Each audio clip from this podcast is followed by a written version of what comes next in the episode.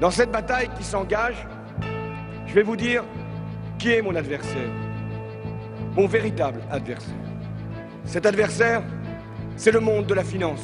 Ce que nous voulons, c'est provoquer un choc. Il faut l'affronter avec nos moyens, sans faiblesse, en pensant que ce sera un long combat. Il n'y a aucune raison que la finance dérégulée qui nous a conduits dans la situation que nous connaissions eh bien, ne participe pas au redressement des comptes qu'elle a singulièrement contribué à dégrader. Je proposerai une taxe sur toutes les transactions financières. Nous avons également pris enfin la décision de créer une taxe sur les transactions financières. Olivier Dier, directeur général du cabinet de conseil 99 Partners, et nous avons travaillé cet été pour euh, le compte des Nations Unies sur la problématique de euh, l'établissement d'une taxe sur les transactions financières pour la France. Non pas le rétablissement de l'impôt de bourse qui avait été supprimé il y a quelques mois, c'est vous dire la cohérence. Il faut rappeler ici que l'impôt de bourse, la dernière année où il a été collecté, a collecté 200, un peu plus de 200 millions d'euros. Nous espérons récupérer pour le budget de l'État et donc réduire le déficit 1 milliard d'euros en année pleine. La collecte estimée de la taxe sur les transactions financières que nous avions étudiée était de 12,5 milliards d'euros par an.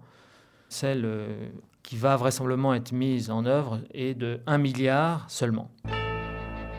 Nous avons trouvé un dispositif qui nous permet d'éviter les délocalisations, puisque toute entreprise cotée en France, même si on l'achète à New York, mhm. paiera une taxe de 0,1. Il y a peu de chances que la taxe qu'envisage le président de la République entraîne des risques de délocalisation.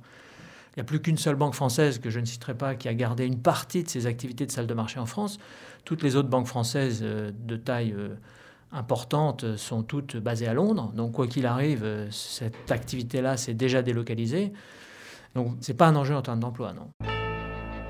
Une véritable taxe sur les transactions financières avec ceux en Europe qui voudront la mettre en œuvre avec nous. Il est évident qu'à la minute où l'Europe se sera dotée d'une taxe, mmh. eh bien nous rejoindrons le groupe européen. Ce que nous voulons, c'est montrer l'exemple. Un grand nombre de pays aujourd'hui possèdent une taxe sur les transactions financières.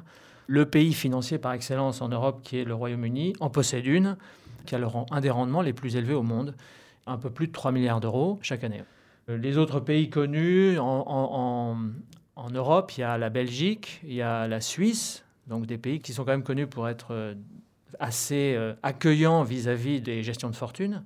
Arte Radio. Une taxe sur les transactions financières aujourd'hui n'est pas diabolisée comme elle a pu l'être euh, auparavant.